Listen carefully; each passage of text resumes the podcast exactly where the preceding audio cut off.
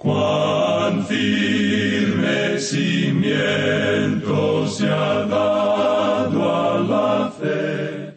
A través de la Biblia, un análisis de la Biblia libro por libro que le ayudará a crecer espiritualmente. Estos estudios fueron diseñados por el doctor J. Vernon McGee. Acompáñenos en este fascinante recorrido a través de la Biblia. La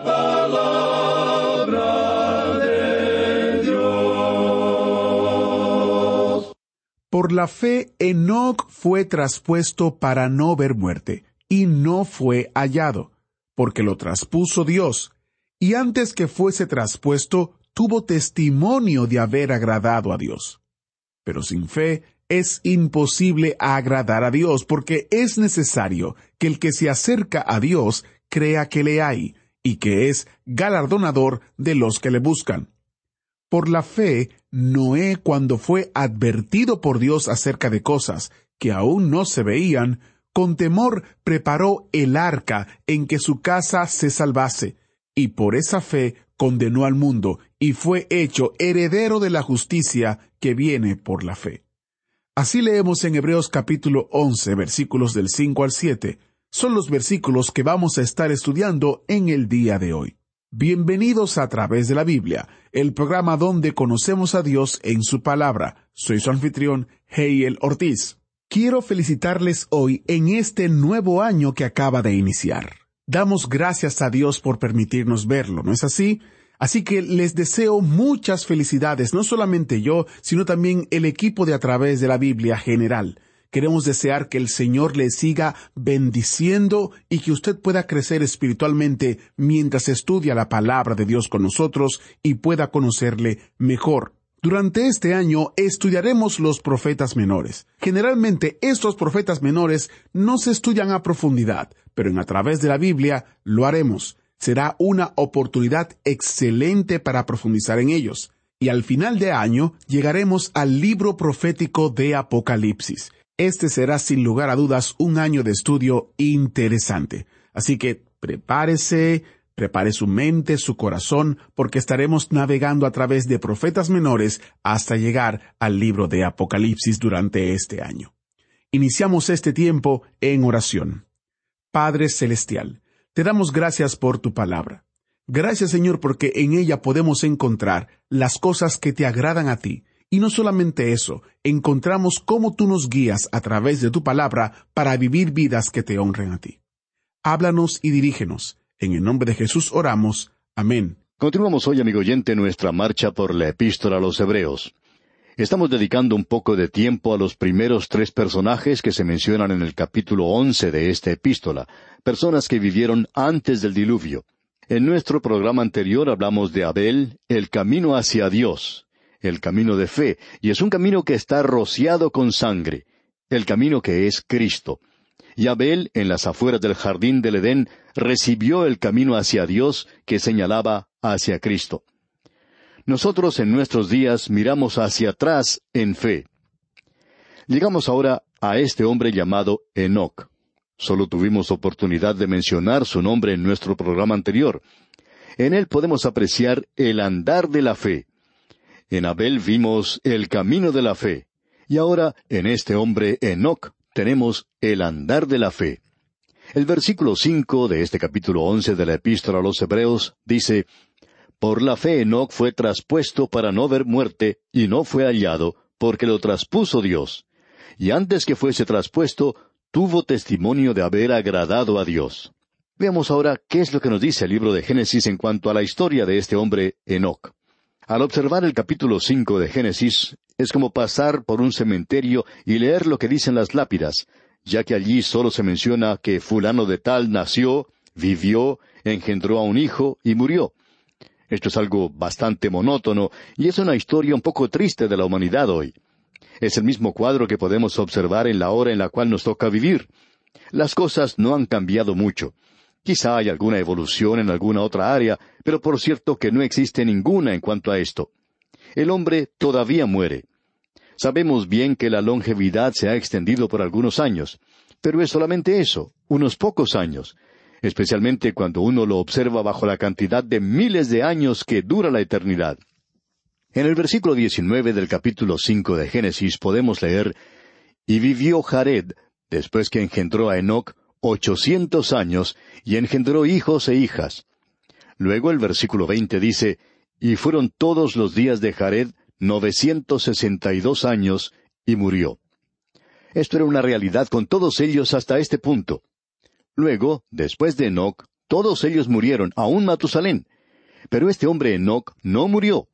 En los versículos 21 al 24 del capítulo 5 de Génesis leemos, Vivió Enoc sesenta y cinco años y engendró a Matusalén. Y caminó Enoc con Dios, después que engendró a Matusalén, trescientos años, y engendró hijos e hijas. Y fueron todos los días de Enoc trescientos sesenta y cinco años. Caminó pues Enoc con Dios y desapareció porque le llevó Dios. Esa es la historia de Enoc.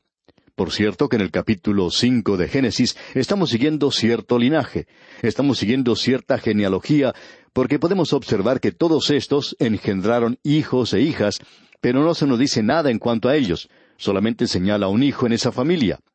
Bien, Jared tuvo un hijo llamado Enoc. Se nos dice que Enoc vivió sesenta y cinco años y que engendró un hijo llamado Matusalén. Enoc tenía otros hijos, pero el primogénito fue aparentemente Matusalén. Y caminó Enoc con Dios después que engendró a Matusalén. No sabemos lo que hacía antes de haber engendrado a Matusalén, pero estamos seguros que él no caminaba con Dios. Pero cierto día él fue a la habitación del niño, vio la cunita donde estaba este muchachito que estaba moviendo sus piernitas y que se llamaba Matusalén. Nosotros siempre pensamos de Matusalén como un hombre muy anciano, que tenía una barba muy larga y que siempre andaba tropezándose con esa barba. Pero por cierto que él en un tiempo fue un bebé pequeñito como todos nosotros. Y cuando este hombre Enoch vio ese bebecito allí, su vida cambió. Él comenzó a caminar con Dios. No sabemos cómo era esto antes.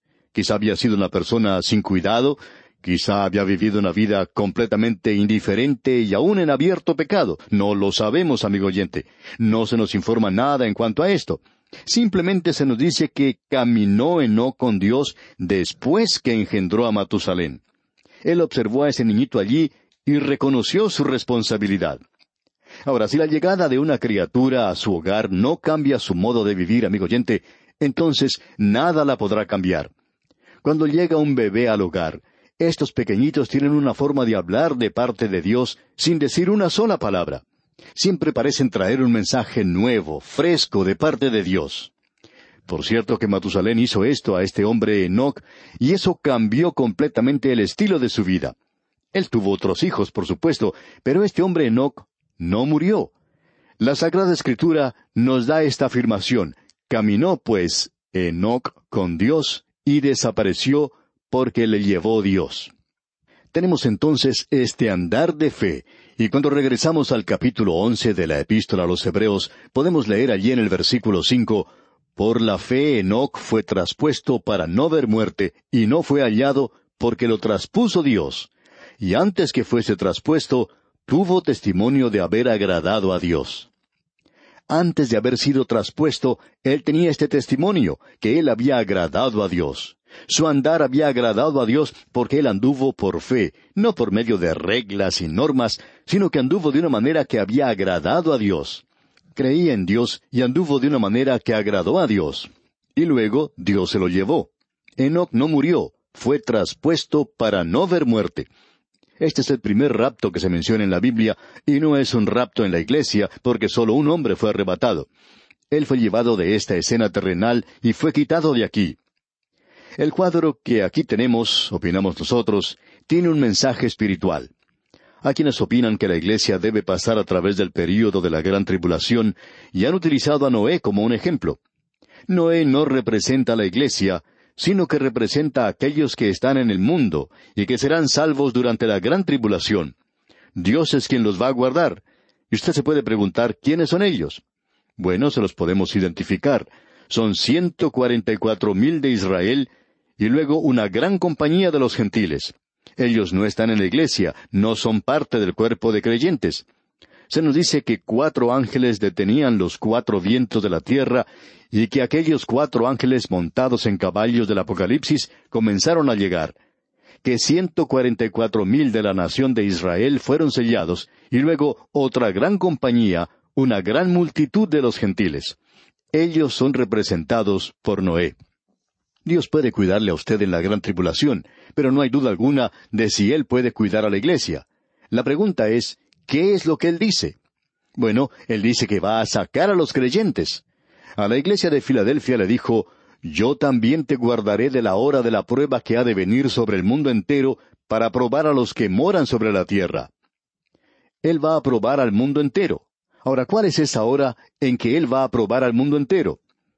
Lo único que es mencionado en las Escrituras es el período de la gran tribulación. No hay ningún otro que sea mencionado. Así es que, aparentemente, esta gran multitud de judíos y gentiles van a ser cuidados, y Noé los representa a ellos. Aquellas personas que usan a Noé como representante de la iglesia se olvidan en cuanto a Enoch. Enoch no pasó a través del diluvio, él fue traspuesto, él no estuvo en el arca. Dios lo podía haber puesto en el arca, pero no lo hizo.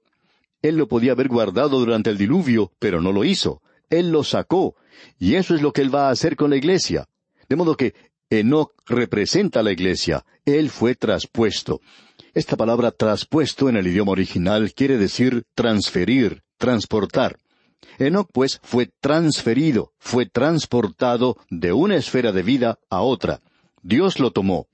Y la mejor manera para describir esto es hacerlo como lo hizo una niñita que regresó de la escuela dominical a su casa. Su madre le preguntó lo que ella había aprendido en la escuela dominical, y la niña respondió, La maestra nos enseñó en cuanto a Enoch. Y podemos apreciar que era una buena escuela dominical, porque allí se les enseñaba a los niños en cuanto a lo que la Biblia dice. De modo que esta niña le cuenta a la madre que ha aprendido algo en cuanto a Enoch, y su madre le pregunta, bueno, ¿qué te enseñó la maestra en cuanto a Enoch? Y la niña le contó a su madre la historia de esta manera. Escuche usted. Enoch vivió hace mucho tiempo, y Dios venía a verlo cada tarde y le decía, Enoch, ¿quieres salir a caminar conmigo? Y Enoch respondía, Sí, me gustaría caminar contigo, Dios. Así es que Dios iba a la casa de Enoch todos los días, y Enoch salía a caminar con Dios.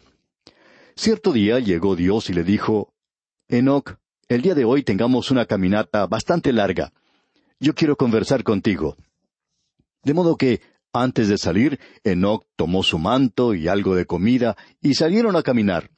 Y caminaron y caminaron y caminaron, y por fin se hizo bastante tarde. Entonces Enoch dijo, Bueno, se está haciendo bastante tarde y nos hemos alejado bastante de mi casa. Ya es tarde y sería mejor que regresemos. Y Dios le dice, Enoch, Tú estás más cerca de mi casa que de la tuya. Así es que, ven, vayamos a mi casa. De modo que Enoch fue a la casa de Dios. Y amigo oyente, no creemos que se pueda agregar nada a esto. Y eso es lo que sucederá algún día a la iglesia.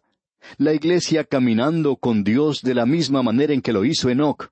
Y un día Dios viene y nos lleva a su hogar.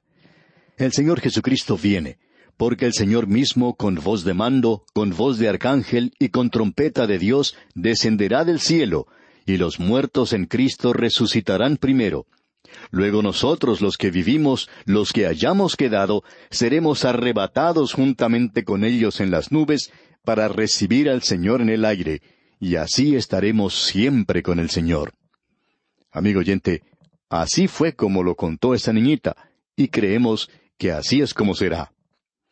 Volviendo ahora al capítulo once de la epístola a los Hebreos, veamos lo que nos dice el versículo siete, porque aquí tenemos una tercera y última persona que anduvo por fe y vivió por fe, y que por fe fue a Dios antes del diluvio.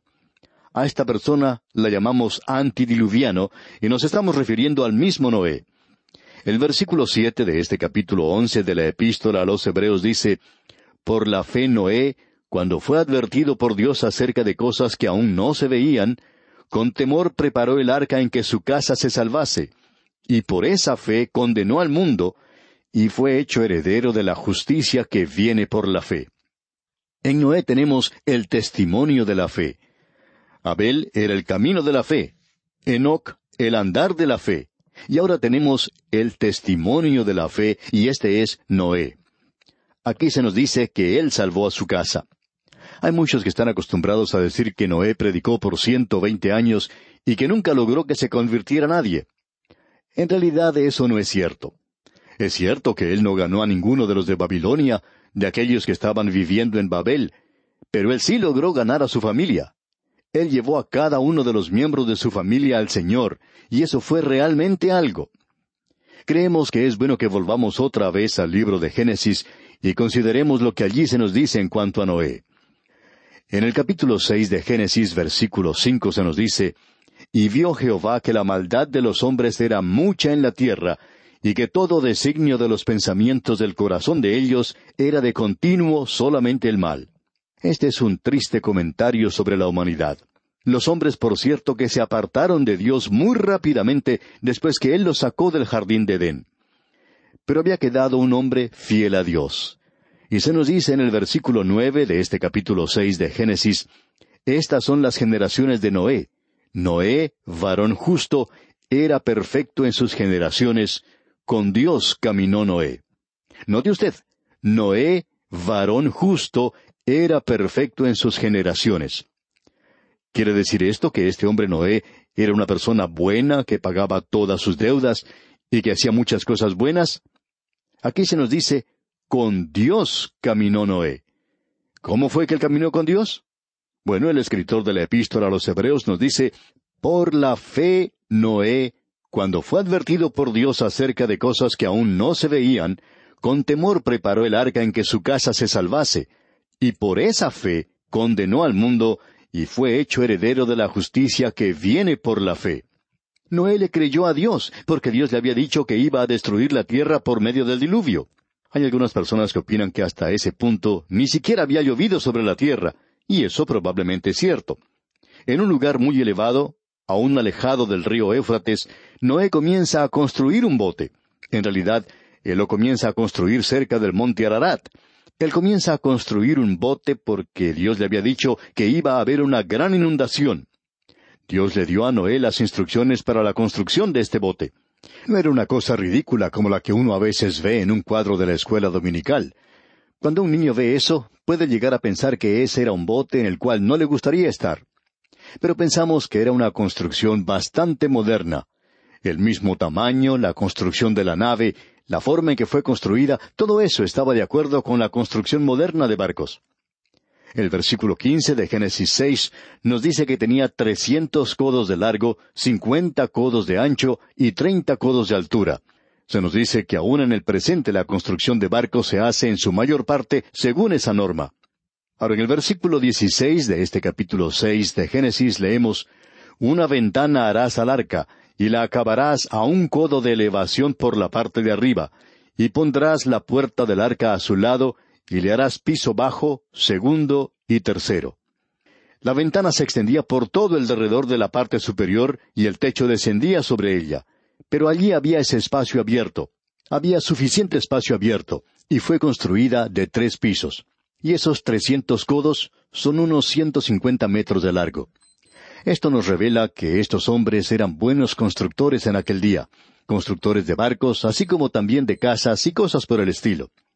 Hoy ya sabemos que era posible hacer esa clase de construcción en aquel día, y eso sería algo con lo cual ellos estaban muy familiarizados. Y este hombre Noé comenzó a hacer algo que estamos seguros la población de aquel entonces consideraba como algo muy insensato. Quizá los turistas pasaban por el lugar donde estaba construyéndose, y ese era un lugar muy popular. A menudo hemos pensado en qué fue lo que hizo regresar a estos tres jóvenes, Sem, Cam y Jafet, qué fue lo que los hizo regresar a su hogar. Estamos seguros que ellos habían ido de la casa paterna a comenzar una aventura de negocios.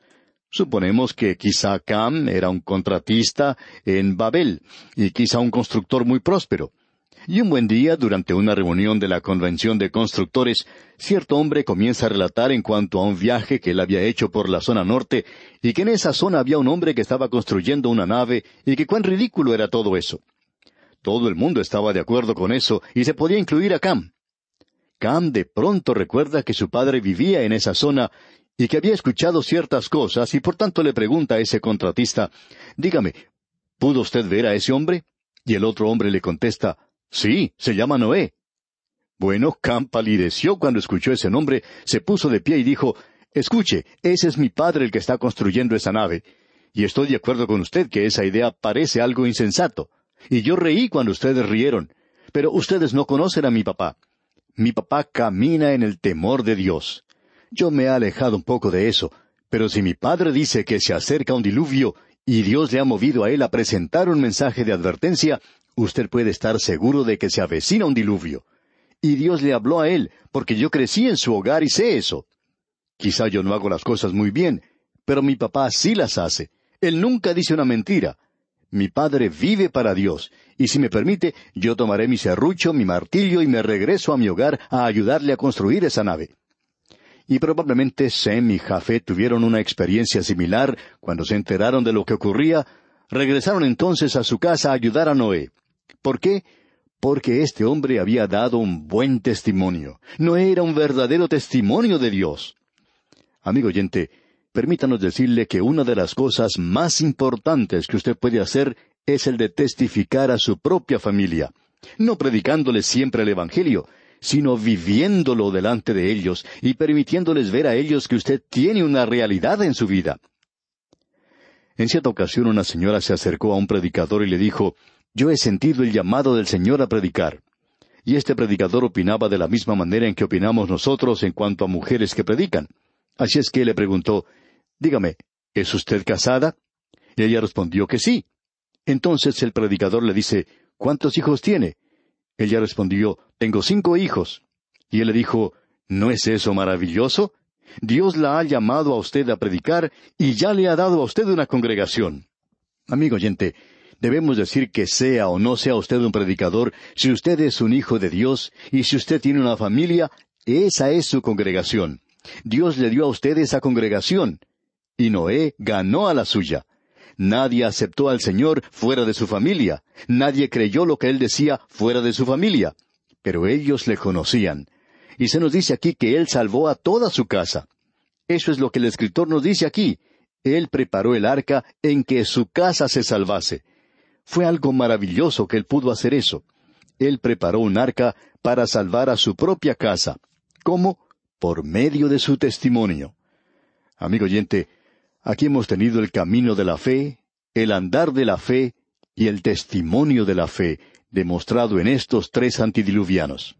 En nuestro próximo programa, Dios mediante, vamos a considerar al hombre que es quien representa la fe en la Biblia, y ese hombre es Abraham. Eso es lo que consideraremos, Dios mediante, en nuestro próximo programa. Que Dios le bendiga en gran manera, es nuestra ferviente oración. Qué gran capítulo acabamos de estudiar. Como Enoch, caminemos con Dios hoy y como Noé, seamos testigos a través de nuestras vidas y palabras. Esa es la forma en que nuestra fe se demuestra a los demás, especialmente a nuestras propias familias. Mañana escucharemos acerca de Abraham, quien por fe creyó algunas promesas increíbles que Dios le hizo. Agradecemos que nos acompañara en el estudio de hoy. Le invitamos a que visite nuestro sitio en internet a través de la biblia.org. Ahí puede suscribirse para recibir las notas y bosquejos de lo que estamos estudiando y noticias del ministerio. También encontrará la variedad de libros y materiales gratuitos que tenemos para usted. El sitio es a través de la biblia.org. Todo lo que hacemos es posible gracias al Señor y a personas como usted que se unen a nosotros en la obra de llevar la palabra entera al mundo entero. A través de la Biblia es una producción de Radio Transmundial.